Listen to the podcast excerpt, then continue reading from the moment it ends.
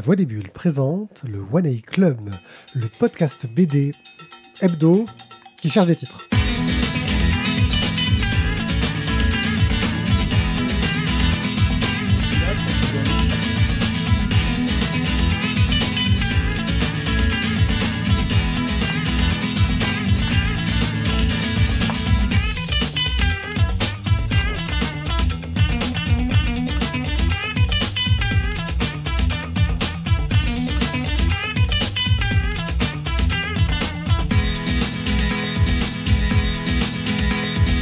Gens, bienvenue au One A Club, je suis One A Pied et accompagné de la crème de la crème des chroniqueurs bande dessinée, nous allons vous parler aujourd'hui de ce que nous sommes, de la bibliomule de Cordoue, du grimoire d'Elphie, les deux premiers tomes, et du tome 3 de Jim Hawkins, qui est le dernier tome, avant d'enchaîner sur un fantastique online que j'animerai moi-même. Mais je ne serai rien sans ces animateurs fantastiques qui m'accompagnent, et je vais commencer par Thio, tiens, parce que je t'aime bien, Thio.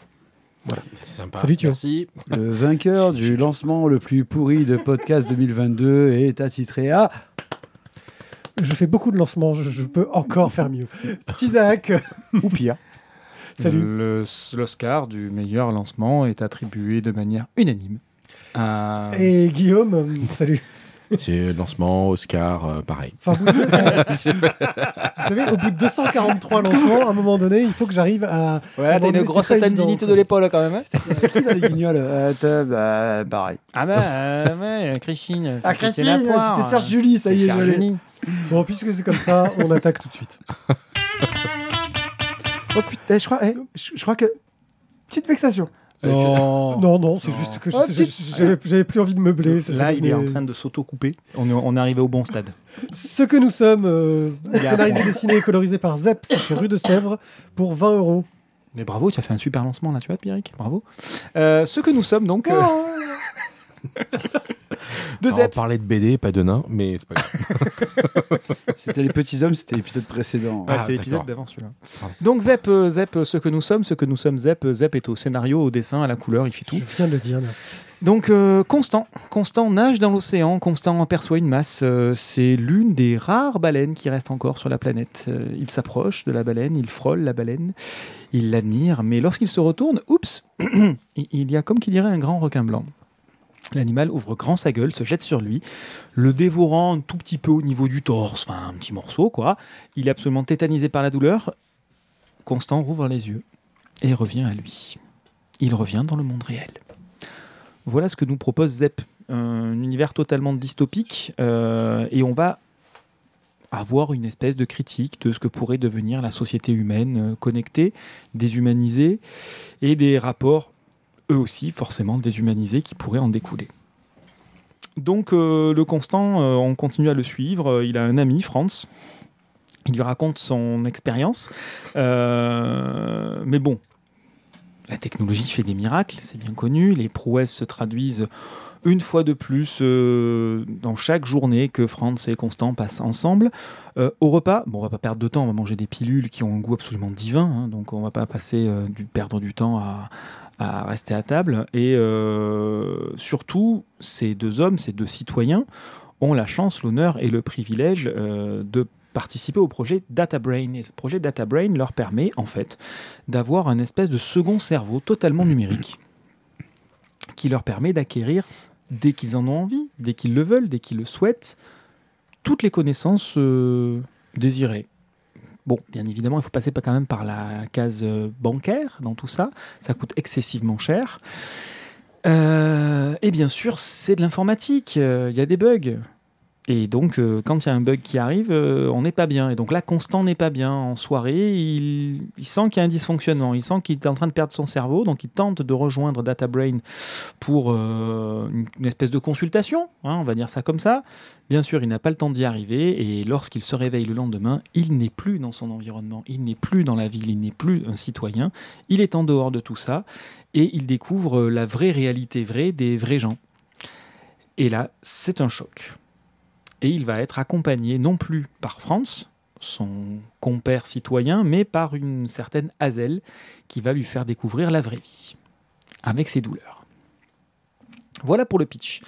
Euh, on est donc dans un récit d'anticipation. Le personnage principal euh, bah, il va vivre un petit peu en dehors de son corps. Il est habitué à avoir un corps numérique, euh, on va dire amélioré, augmenté, et là il est dans un corps amoindri. Donc il est vraiment pas habitué à fonctionner de cette façon-là.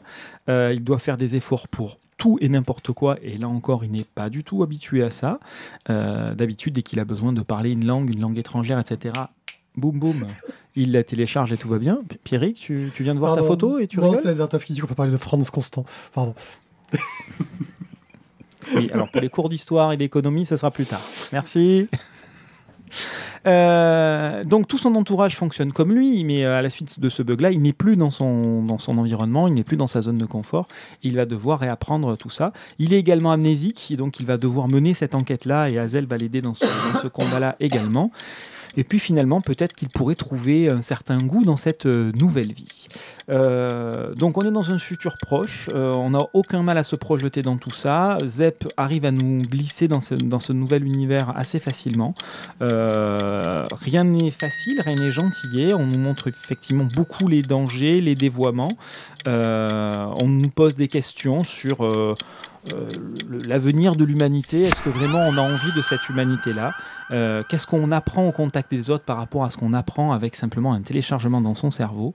Et euh, ben, cette quête d'identité, cette quête de notre futur est assez bien menée par Zep et c'est un bouquin que je ne peux que vous conseiller. Euh, J'avoue que j'ai trouvé beaucoup de points communs avec le travail de Thomas Caden. Oui. Euh, un peu trop, avec une approche un peu plus euh, action et moins réflexive, euh, en revanche, euh, que ce qu'avait fait Thomas Caden. C'est c'est quelque chose que j'ai trouvé intéressant, mais je, en fait, je, je l'ai lu il y a super pas longtemps et j'ai à peu près quasiment tout oublié déjà.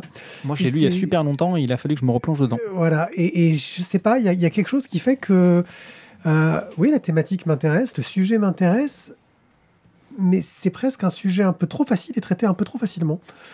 Euh, Moi, je te dirais qu'il n'est traité qu'en 87 pages. Ah merde, c'était ça. Non, mais je, je te rejoins quand tu, quand tu parles de Thomas Caden. Euh, je pourrais te, on pourrait parler de Bablé.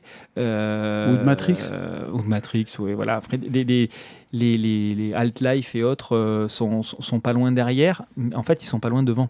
C'est-à-dire Oui. que euh, la- ce que nous propose Zep est très bien, mais ça a déjà été fait et, et plus approfondi. Voilà. Avec, euh, alors plus approfondi sur la version euh, réflexive, euh, beaucoup moins sur la version action, comme tu le disais, effectivement. oui, c'est plus au public. Hein, c'est exactement ça. C'est-à-dire que c'est plus abordable. ça, se, ça se destine peut-être pas au même public. Et finalement, ben, moi, je trouve que c'est un album qui est réussi. Mais effectivement, il ne pousse pas le curseur aussi loin qu'un Life ou euh, qu'un Shangri-La ou que d'autres, quoi, tu vois. Mais c'est un bouquin qui est très réussi et qui, qui peut être un bon pied à l'étrier pour rentrer dans ce type d'univers et dans ce type de, réflexion. C'est déjà bien, très bien fait. Euh, le dessin est très agréable, il y a une vraie réflexion sur les couleurs. Euh, on est sur beaucoup de monochrome, parfois de la bichromie. Voilà, moi je trouve qu'il y, y a un vrai travail, il y a une vraie réflexion derrière. C'est pas fait à la va-vite. C'est vrai que c'est moins approfondi au niveau de la réflexion que d'autres livres sur le même thème. Mais en même temps, est-ce qu'on est obligé d'être tout, forcément tout le temps sur du niche On peut être aussi sur des choses plus légères. Oui. Oui. Oui. Oui. ouais. Je suis d'accord. Ouais, ok, voilà, ouais, d'accord. ouais. Euh, Non, Christine, non, mais- je fais péter la poire. Alors, dans les, dans les alcools forts comme ça, ça n'a même pas de goût. Ça n'a pas, ça a pas de goût, ça va dans rien. Sauf le- mais le défi, le Ah, défi est là. mais il y a un goût de quoi derrière C'est ça. Euh, bah, je suis d'accord avec toi en fait. c'est Il y a de la pomme. Euh, c'est que ce, que- voilà, ce que nous sommes, ça arrive vraiment après, quoi. Euh, je suis d'accord, voilà, ça, ça arrive trop tard. Moi, je, je me- je pense que je préférais me re-regarder Matrix que de, de, de relire ce que nous sommes. Bon, je crois que là, on les a perdus. Les Ouais, Zach est parti. C'est vrai. Donc, J'avais euh, j'avais la, re- la, la remarque, j'avais l'intonation, j'avais le fou rire qui allait avec, parce que c'est un peu un running gag. Bon, donc du coup, je disais ce que nous sommes. C'est vrai que ça arrive tard. Mais je- moi, je. je- Enfin, ouais. Voilà. Autant se regarder la trilogie Matrix, c'était aussi bien des Sœurs Wachowski, ce sera parfait. Quoi. Ouais. Je- parce que moi, je trouve que c'est quand même. C'est Alors, c'est non, assez à l'époque, c'était les frères. C'est vrai, c'était les frères. Mais maintenant, c'est des sœurs. Oui, mais à l'époque, c'était les frères. Donc les films sont des frères. On met, on Mais met non, un point E à la fin de Matrix t'as ou le- le, le- le- le dernier Matrix. Oui, il a et des les- sœurs, mais Non, c'est la, seule- en la seule. Elle est seule. Ah, qui sont engueulés. Ils sont engueulés. Ouais. Ou non, je crois même Elles pas. se je crois que sont- c'est autre chose. Euh, si, je crois qu'il y a Ouais, une bon. petite- Enfin bon, on va pas parler. Enfin, voilà, donc euh, on passe à la suite. Ouais, ouais, ouais, on passe à la suite. Donc c'était Ce que nous sommes de Hein Zep chez Rue de Sèvres pour 20 euros. C'est à Guillaume. Guillaume qui va Ah, encore nous parler d'action, de baston, de choses sorties du néant japonaise, qui Ah. en jette avec du- une ambiance gothique folle, avec la bibliomule de Cordoue de Wilfried Lupano, avec un dessin de Léonard Cheminot et les couleurs de Christophe Bouchard chez Dargo pour 35 euros. Ouh, Et un autocollant de France Inter. Lupano, Cheminot, Bouchard. Et Je c'est- ferai juste référence à Gérard, Bouchard. Gérard, Ah ouais, ça fait très manga tout ça. Ouais, c'est ça. Et, et- et c'est un bouquin qui, au vu du prix, doit être un, un bouquin euh, au- de poids et qui presque, je dirais, qu'il est du. Mais on verra après. Alors, Ah, moi, je l'ai même pas lu. moi je l'ai, moi je Je l'ai choisi. Je l'ai choisi exprès pour ça, pour euh, pour voir si pour une fois il s'intéresserait euh, à autre chose que le poids, en l'amadouant avec le poids. Euh, En, en Mamadouin oui, en te mamandouant. Non, oui. Un Mamadou Non, non, non, Thierry. Bref, euh, quoi qu'il en soit, euh, la bibliomoule de la bibliomoule. oh mon dieu, vous faites ce chier. La bibliomule de Corduet.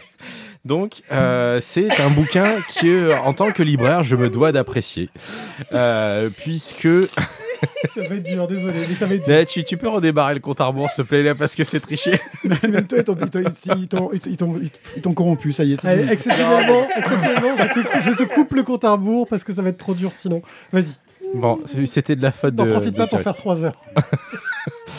Donc je disais en, en tant que libraire, ce, je, je- je me dois, euh, je me dois d'a- d'apprécier ce genre de bouquins et je me fais euh, limite une mission de les lire. Euh, et euh, celui-ci avec énormément de plaisir parce que c'est une vraie réussite.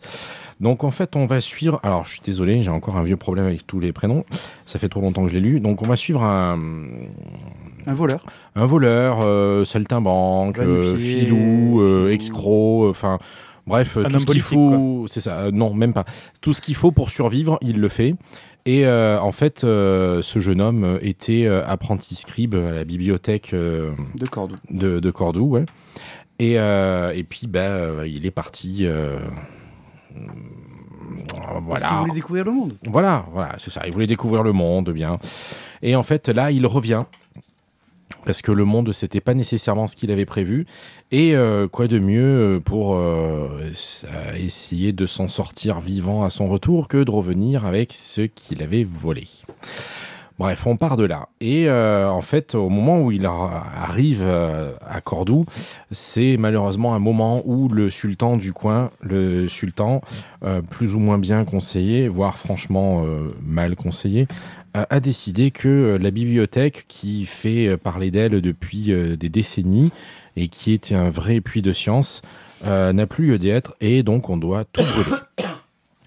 Et donc on va suivre ben, ce jeune homme qui revient à ce moment-là, donc un moment particulièrement tendu pour la ville et pour les bibliothécaires et les apprentis bibliothécaires, scribes et autres, qui vont essayer de sauver le maximum de livres possible parce que ben on peut pas détruire les livres, c'est mal. Et d'où le pourquoi du comment j'apprécie ce bouquin. Et, euh, et voilà, maintes, euh, maintes péripéties. Ah, et ouais, c'est ah, faut ah, sauver les ah, livres, eh tu oui, vois, c'est beau, c'est ouais. poétique. euh, on pourrait parler de manga, Magus of the Library, toutes ces conneries. Enfin bref. Voilà. Et, euh, et donc, voilà, effectivement, les bouquins qui parlent de bouquins, c'est très rigolo, mais j'aime beaucoup ça.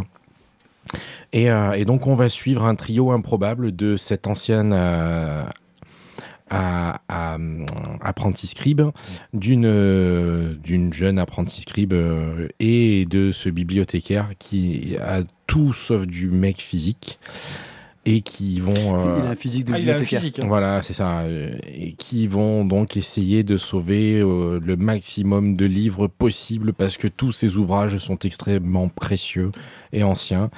Et donc, pour ça, ils vont réussir, ils vont se dégoter une mule qu'ils vont charger la pauvre comme une mule.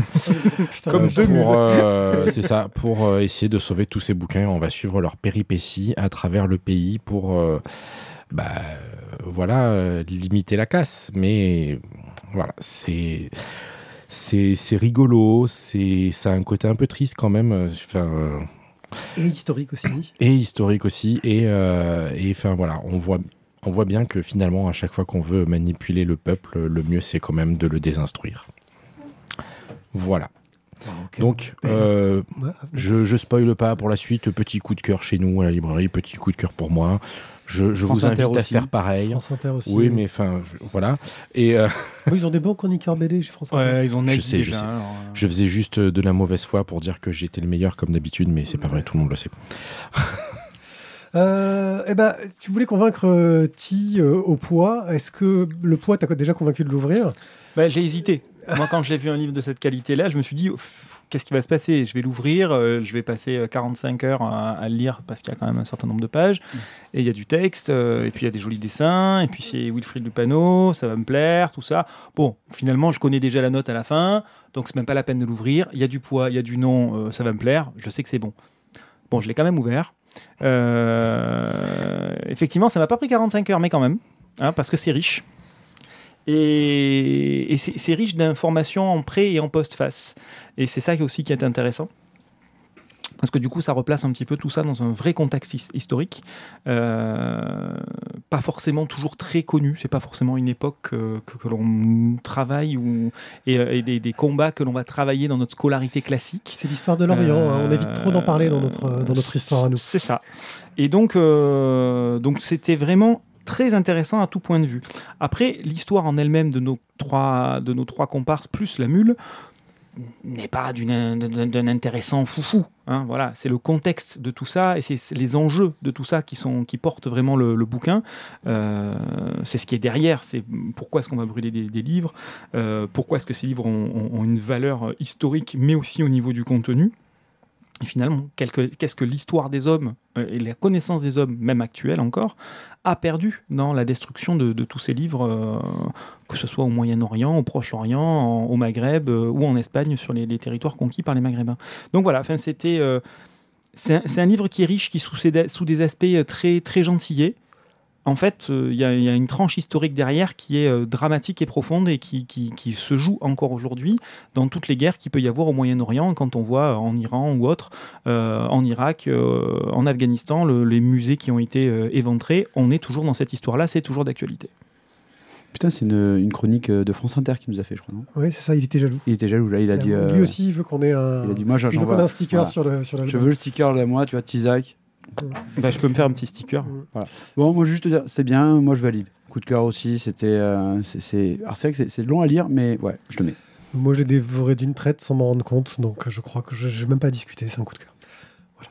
Je crois Ah ben voilà. non mais non, attendez, aucun débat. Aucun débat. Ce livre, voilà. Donc, tu, es en train ça, de, ça tu, es, mérite. tu es en train de créer un débat train là de où il n'y a pas de débat. débat. C'est là qu'on crée Non, voit un non, coup de cœur. non, tu es en train de créer un débat. C'est là qu'on voit quand il y a un coup de cœur. C'est quand il y a l'unanimité D'ailleurs, sans qu'on ait à euh, maintenant que j'y repense, est-ce qu'on le met on n'attend pas le deuxième tome. On peut pas attendre le tome Mais il n'y 2. a pas de deuxième tome. La bibliomule de Cordoue de Wilfried Lupano, Si, si, de Léonard. Cheminot et de Christophe Bouchard. J'écris Léonard Cheminard. Tiens, j'ai- j'ai Dargo pour 35 euros. La fameuse bibliomoule. De Cormou. Des cormeaux. Voilà. Et, et, et, et on aime les fruits de mer, mais c'est cher. Donc vous pouvez nous aider à nous faire un resto de fruits de mer la prochaine fois qu'on va faire une émission, plutôt que de manger des Alors. pizzas, ces choses de gueux, en nous soutenant financièrement. À certains Euh. moments, on dit que sans transition, c'est pas bien et c'est pas professionnel. Mais parfois, avec transition, c'est Je pire. je- conviens, mais il fallait, fallait Non, que je... un restaurant de trucs. Ah. Non, mais c'est... Voilà, on a parlé d'un truc qui parlait de l'Orient, de la bibliomoule, ça m'a donné envie de fruits de mer, c'est comme ça. Bref, euh, vous pouvez nous soutenir sur Tipeee, euh, sur la voie des bulles.fr, vous trouverez toutes les La informations. voix des vulves. La voix, la voix des bulles.fr, vous trouverez toutes les informations qui vous permettront de nous soutenir. Et je pense changements, qu'on hein. va abréger euh, tout de suite euh, cette page de, de- de pub pour passer aux choses plus sérieuses qui sont les bandes dessinées, car les bandes dessinées, c'est sérieux, messieurs. Là, je remets mes la- lunettes C'est de la la bande jeunesse, donc il faudrait se détendre quand même.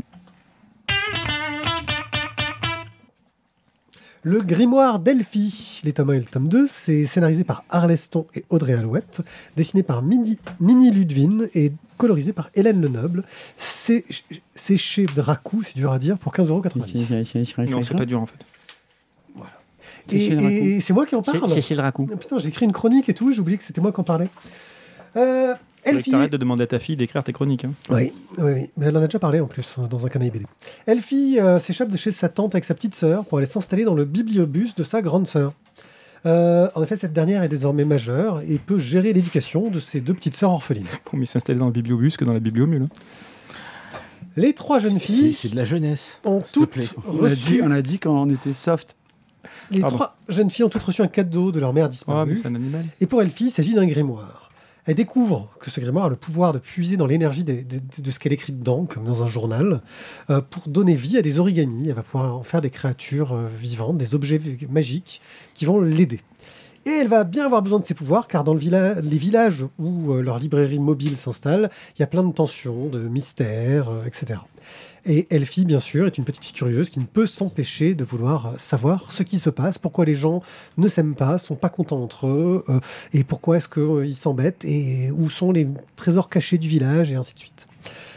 Euh, a vraiment un dessin, moi, qui m'a vraiment interpellé.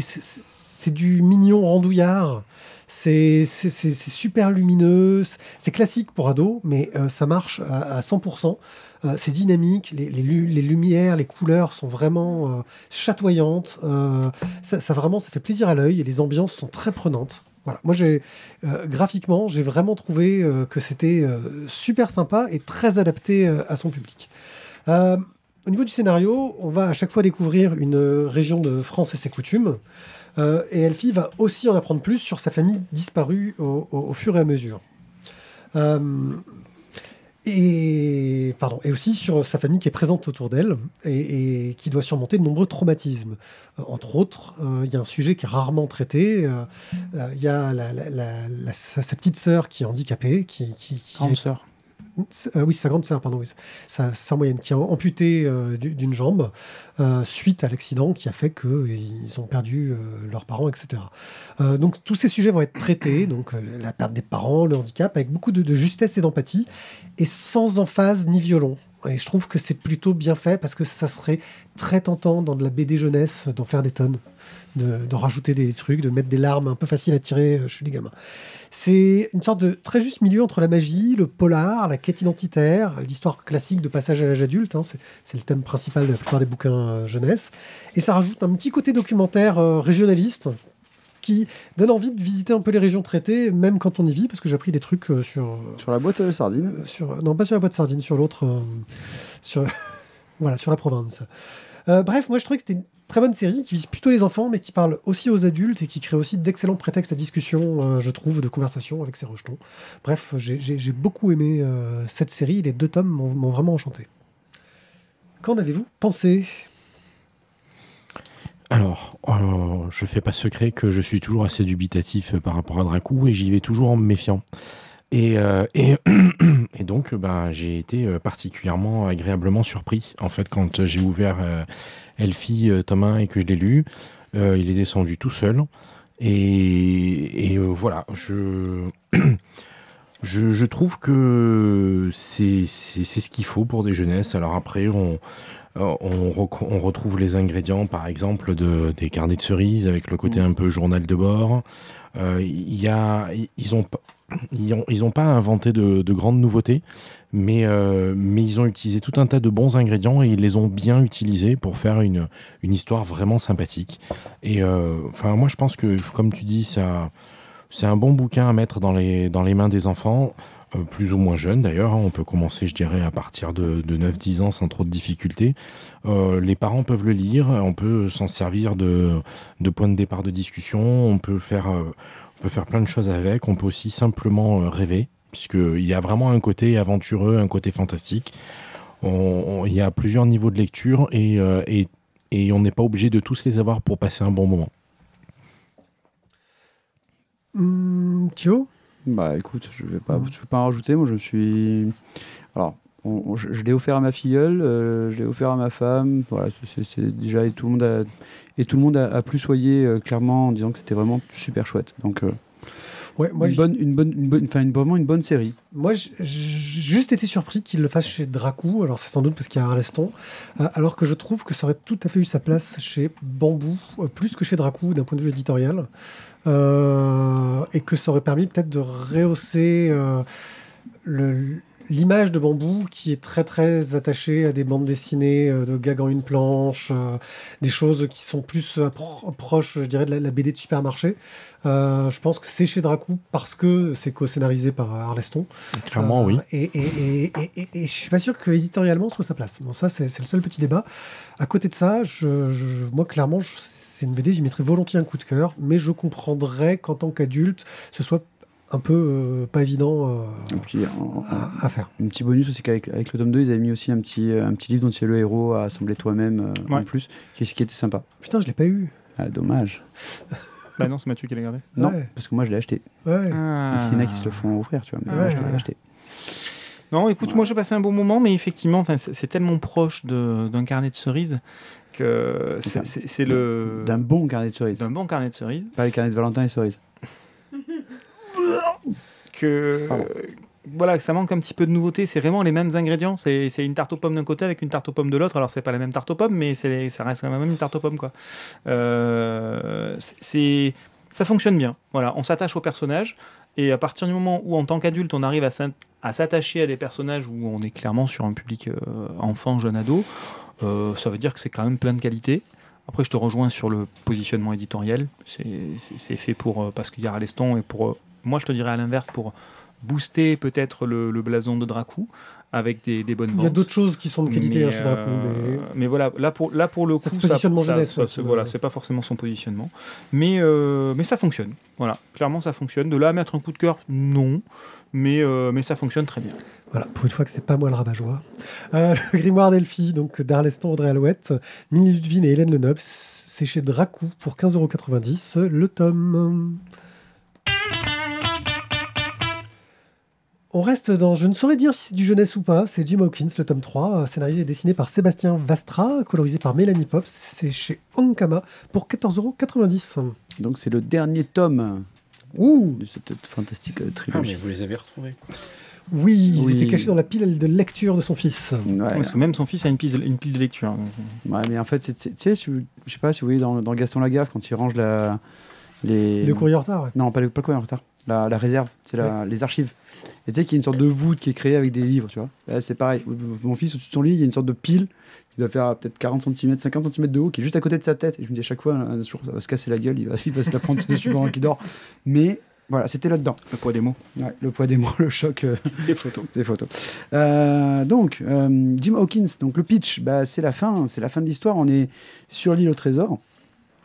Euh, le trésor n'est plus très loin et donc bah, Kong John Silver désormais n'a plus qu'un seul objectif, c'est de trouver le trésor. Et on a une sorte de, euh, petite lutte avec euh, bah, Jim et, enfin, les, deux équipes quoi, qui s'affrontent pour essayer de récupérer le trésor en premier et de retrouver donc la carte qui n'a pas encore livré tous ses secrets. On est toujours donc sur, sur l'île où Flint avait caché le trésor. Et bah, cette lutte bah, se, se- se poursuit, on va dire, entre les, entre les, entre les différents protagonistes. Euh, donc c'est le terme de ce, de ce- de ce triptyque donc sur, sur cette histoire qui est quand même, bon, on va dire, un peu un classique. euh, des classiques, je pense que je sais pas combien de fois il a dû être adapté en bande dessinée. euh, pff, trop. Ouais. Bah, Déjà, il appelle pas toujours l'île au trésor, donc C'est difficile à trouver. Quoi. Alors, les personnages anthropomorphiques sont toujours, je trouve, excellents parce que bah, ça amène. ils sont hyper expressifs, c'est beau.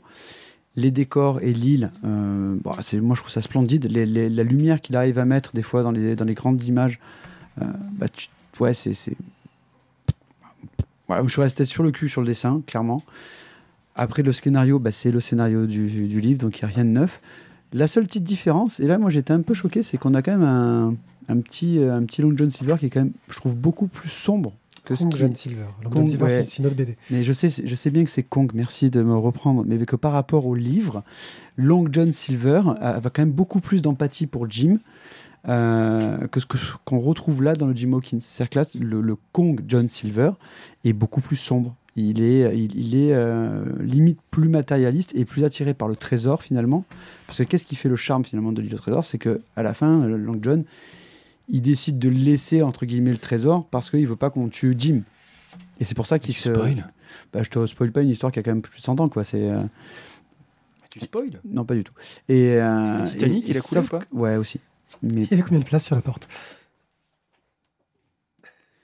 Il y a des théories là-dessus. Il y a même des. Enfin, faut, bon, faut pas en parler. Euh, voilà, donc c'est. c'est- c'est ce petit changement, je trouve, qui est, qui est intéressant parce qu'on se retrouve avec un personnage qui était plus empathique et qui là devient vraiment un vrai méchant, pour le coup.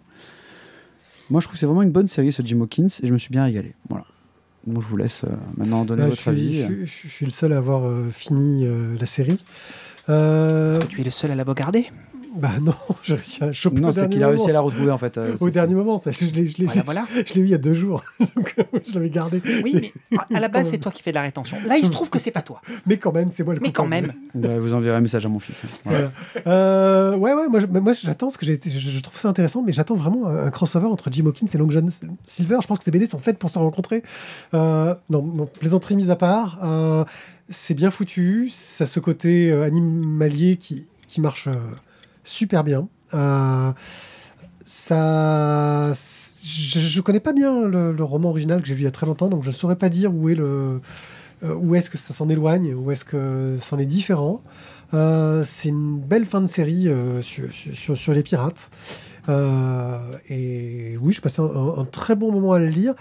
J'ai du mal à situer ouais, le, public, c'est-à-dire qu'on est vraiment plutôt de l'ado, parce qu'il y a un côté un peu... C'est-à-dire que le côté animalier a tendance à vouloir un peu euh, adoucir le côté euh, violent hein, de, l'histoire. Euh, parce que je pense que même si peut-être que le roman original visait... je sais même pas si ça visait un jeune public, tu vois, le roman original. Je saurais pas dire. Je pense que oui, quand ouais, même. Ouais, ouais. euh, Transgénérationnel. voilà, il visait un jeune public, le roman original. Euh, bah, les, les attentes du jeune public ont, ont changé et ça vise un public un peu plus vieux maintenant, je dirais, si on devait aller dans ce sens-là. Euh, non, je trouvais ça pas mal. J'ai bien aimé, il y a un clin d'œil dans les, comment, dans les remerciements euh, de la coloriste euh, qui, qui, qui trouve quand même que son dessinateur trouve, euh, se battait pour qu'elle arrête de faire la jungle trop verte.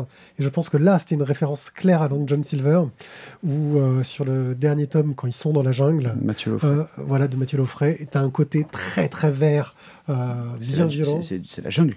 Ouais, mais alors hyper violent, et je pense que le, le- voilà, l'auteur, du, le dessinateur a dû vouloir dire, mais un peu moins, je veux pas trop que ça fasse Loffray, quoi. voilà, mais ça marche bien. Moi, je ferais juste une petite remarque, justement, vu que les couleurs sont absolument magnifiques. C'est quand même Ouais. bien dommage que sur la première page, voire même sur la couverture, on n'ait pas le nom de la coloriste. Il faut aller chercher en tout petit en bas. Et c'est un grand Et- classique. Et c'est- un petit peu dommage. oui, oui. Parce que le travail est vraiment, vraiment de grande qualité. C'est Mélanie Pop, comme ça on la Voilà, cite, parce que oui. du coup ça, ça marche. Voilà, on, on l'a cité parce que oui, il y a un très beau travail. Euh, ouais, une bonne trilogie. Maintenant, euh, bah, pour moi, euh, ça restera pas dans, dans le coup de cœur et dans les, les extrêmes. Mais, j'ai- j'avais j'ai rien demandé, hein. Ouais, mais j'en sais rien. Ce que tu demandes, moi. Et J'ai rien demandé. Tes Ouais, pneus troués n'ont rien demandé non plus. hein. Bon, bah, on passe au online. Et j'avais rien préparé, donc c'est du caca qui s'affiche. C'est vraiment du caca qui s'affiche. C'est cool, euh, tu es en train de mettre mes microphones. Ouais, ça, c'est ça ça, peut s'acheter sans dernière, aucune euh, hésitation, Randall. Je suis Ouais, sans aucune hésitation, parce qu'en fait, ce que je veux montrer maintenant, c'est pas ça, c'est ça. Voilà, donc vous reconnaissez euh, ce début qui dit euh, Long Time Ago, une Non. galaxie Non, far, parce que c'est- ça doit partir vers le fond et ça doit être plus gros devant. Et euh, ça doit y avoir un peu de jeune aussi. Ouais, mais bon, après, voilà. Mais sinon, on devrait tous reconnaître. bah, ça vous rappelle quelque chose et ça va encore plus vous, vous le rappeler. Voilà, euh, surtout quand je vais commencer à faire ce petit travelling, parce qu'on va avoir une bande dessinée qui nous reprend totalement une histoire fort connue en un unique travelling euh, façon euh, présentation euh, qui ne cesse de défiler pendant des heures et des heures. Le mec a fait tout l'épisode 4 comme ça, avec tous en bonhomme vu du dessus. Euh, tu vois qui ils sont, tu as le nom des vaisseaux, tu as les schémas de où tu es dans le vaisseau, où se passe l'action. Euh, tu vas voir euh, toutes les scènes que tu vas reconnaître. Je trouve ce travail complètement hallucinant, fou. euh, Bon, et, il, faut, et- il faut vite, vite, vite trouver du travail, euh, du vrai travail à certaines personnes parce et- que là, on- fantastique. On, on, Non, voit, mais je vous avoue, je- quand même les, les limites de l'esprit humain. Je ne l'ai pas lu en entier, mais euh, je trouve ça admirable. Voilà, je crois qu'on peut naviguer entre les chapitres. je sais plus comment. Moi, je trouve que l'équipe devrait en prendre de la graine. Parce que quand ils utilisent simplement un tableau blanc pour euh, commenter les matchs de foot, là, je pense qu'on pourrait vraiment euh, aller plus loin. Voilà, là, je vous le fais à l'envers. Vous voyez, on arrive vraiment jusqu'à la fin euh, de l'épisode 1. Ah oui. Avec des scènes connues. voilà, sur la vitesse pour sortir un. Mais est-ce qu'il avait. Ah, on en revient. A-t-il tiré en premier? A-t-il tiré en premier? Faut- alors j'ai pas lu, lu ce passage encore. Donc euh, c'est quelque chose euh, voilà qu'on trouve sur le site de euh, comment il s'appelle Euh, Martin Panchaud. Euh, T'as ce scroll entier. Il a commencé à faire l'épisode 5. Euh, parce que c'est un fou, mais il fait d'autres BD à côté, ce qui fait qu'il, je pense qu'il a un vrai travail à côté. Mais ouais, que j'ai dit, il y a une là, ça, ça, ça peut marcher que, que qu'en internet, quoi, que sur un smartphone ou quoi que ce soit. C'est ce que j'allais te dire, c'est-à-dire qu'à l'époque du papier, vous savez, à l'époque du papier, un truc. Non, mais en rouleau, le Un rouleau, c'est rouleau bien de- que tu peux, Ouais, les, en tu peux en partenariat chez Moltonel, quoi. En rouleau à la chinoise, ça peut être Ah fun. ouais, Ouais, ça non, peut tu être, sais, euh, t'es comme une Torah, une Torah géante. Méga tour. hein. Ah, Faut trouver l'éditeur, mais euh, Puis c'est pratique à emporter dans les, dans, les transports en commun, tout ça. Définitivement, les toilettes. Ou la cuisine. Regarde, sur ton porte-rouleau essuie-tout, Ouais. voilà, nickel. Bref, j'ai trouvé que c'était vraiment euh, très réussi euh, et j'ai adoré. Et là, je suis en train de préparer le truc que j'avais foiré euh, il y a deux secondes pour que ça marche au deuxième coup, pour vous parler d'une autre bande dessinée qui est sur Instagram, qui est fait par Gad, le dessinateur d'Ultimex, et qui s'appelle Julien Clerc, chasseur de dragons. Oui, je pense que l'idée lui est venue euh, Une que chèvre qui chasse Ah. des dragons? non, je pense que l'idée lui est venue au sortir d'une partie de jeu de rôle où il avait trop bu euh, et où son personnage était un clerc. Euh, il s'est dit, Eh, les clercs, et- Julien euh, chasseur de dragons. Voilà. Et il est parti sur un délire euh, Je, sur je Insta préfère la recette de poulet au rhum. qui est euh, complètement euh, hallucinant, euh, qui est assez débile, euh, assez drôle. Ah bon? Oui. Voilà, vous allez voir. euh. Bonjour. vous Ah bah tiens, eh, le mouton, il était là. Eh, eh. Voilà. Voilà. Il doit lutter contre les dragons. Il t'explique. Il rencontre une jeune fille qui doit aider. Il rencontre euh, le, ma- le, le- le mage A- Azaznavour. Euh, Voilà, il était, tu vois, avant que les dragons euh, envahissent le monde, euh, il, il- il était musicien et troubadour, euh, ce brave Julien Clerc. Euh, rien que parce que le fait que c'est débile et que moi ça m'a fait rire et que c'est gratos et que, et que On, voilà, on- on peut être emprisonné pour euh, écriture en état d'ébriété ou pas? Je sais pas, mais moi je, je- voilà, je, je marche ce genre Moi, de truc. en chipotant pas beaucoup, on peut parler d'ébriété sur la voie publique. Là. D'ébriété sur le public. Là. non, mais là, tout de suite, ça devient dégueulasse. Euh, Randall Flag nous dit que ça marcherait pas sur du rouleau de PQ parce que ça marcherait dans le mauvais sens. Non, Il on a dit. Non, excuse-moi, il était plus classe. Il a dit pour la cuisine, c'était l'essuie-tout. Mm. Donc il était pas dans les toilettes, lui, monsieur. Mm. Oui, il dit que ça se déroule dans le mauvais sens et que donc ça peut pas marcher euh, la BD. euh, Il faudrait refaire la mise en page en partant du bas, en fait. Ouais. Pour que tu le déroules comme ça, parce que sinon, du coup, tu vas partir de la fin de l'histoire. mais sinon, qu'est-ce que tu t'embêtes? Tu le déroules à l'envers et puis c'est bon. Tu pars du, du centre, euh, c'est compliqué. Vous n'êtes pas très inventif. hein. Bon, voilà. Je voulais absolument vous parler de Julien Clerc, chasseur de dragons. C'est sur euh, Instagram, c'est sur euh, Gad Ultimate. Là, je dois bien avouer Et- que sur certains jeux de société où tu dois faire des associations de mots et d'idées, là, il a poussé le curseur. Qu'en fait, c'était simplement sur Time's Up et que pour faire deviner le mot clair, il a dit c'est une classe de perso à donge. je veux dire, C'est pas impossible. c'est pas impossible, tu vois. Pas Bon. impossible. Voilà, À ce niveau-là de stupidité, tout peut arriver. Tu lances un Non, mais il y a un petit lag entre le moment où j'appuie et le moment où, Voilà. tu, tu parles, c'est pour ça. Euh, bon, bah, merci de nous avoir écoutés. Euh, J'espère qu'on vous aura fait de, de belles propositions, de, de bonnes bandes dessinées. Bah, J'espère que Julien Clerc euh, nous écoute surtout. Voilà. Je, vous, je vous rappelle juste une scène qui m'a beaucoup fait rire. À un moment donné, il plante le dragon avec sa lame et il dit Lame, je vous aime. Voilà. Ah, tu vois, ça fait rire. Non, mais en fait, ça- qui ça- parle? Non, mais je, je, je suis mitigé entre. Oui, c'est quand même très drôle et, et merde, j'ai compris la référence, quoi. Et Enfin. En l'occurrence, les références. Qu'est-ce Voilà. qu'est-ce qui fait le plus mal? Euh, je sais pas, justement, c'est pour ça que je rigole parce que c'est mieux que d'en pleurer. C'est ça, cache ton désespoir. Donc, merci de nous avoir écoutés. On se retrouve très bientôt pour une nouvelle émission. Euh, peut-être le 244 ou peut-être autre chose. Car maintenant, on, on meuble avec d'autres choses au milieu parce que on, est plein de surprises. pas, on ne meuble pas. On, On propose de la surprise. On enrichit. De la surprise. Quand tu parles avec tes lunettes comme ça, je trouve en les tenant, ça, ça fait un côté très... Bienvenue sur France Culture. Oui, mais donc, du coup, vous, vous pensiez à quoi exactement quand L'antithèse de la synthèse est-elle une réelle antithèse? Trouve-toi des lunettes, euh, s'il te plaît. Guillaume, Parce ça nous qu'après aidera. Avoir fait la barbe, on est passé aux lunettes. Oui, c'est ça. Oui, voilà. Et après, Non, on fera la casquette. les mi- Voilà. J'ai laissé les miennes à la maison. Et on aura, voilà. Et bientôt, il va passer à notre coupe de cheveux. Ouais. Voilà. Euh, Ouais. Voilà. Euh, Ouais, bah, ouais, ça, c'est pas pour tout de suite. hein. C'est pas de suite, je suis pas chaud là en fait. Ah non, mais, euh, non. ça va venir, ça va venir. Bon, bien merci encore à tous. On se dit à très bientôt. N'hésitez pas à aller sur la voixdesbulles.fr pour apprendre plein de choses sur comment marchent nos émissions. Et envoyez-nous des sous pour les déambulateurs. Non, Oui, ça c'est fait pas, ça. ça fait pas Fabrice Lucchini, il serait plus fou, tu vois, plus, plus dans une sorte de verbe. euh. Il serait déjà monté sur la table, il aurait pété en deux, mais euh, il aurait fait, tu vois. Bon, Mais moi, Julien Clerc. Mais Julien Clerc, je l'aime. Julien Clerc, Julien Clerc, c'est la vie. Julien Ciao, Clerc, c'est la femme. ciao. Julien. À bientôt.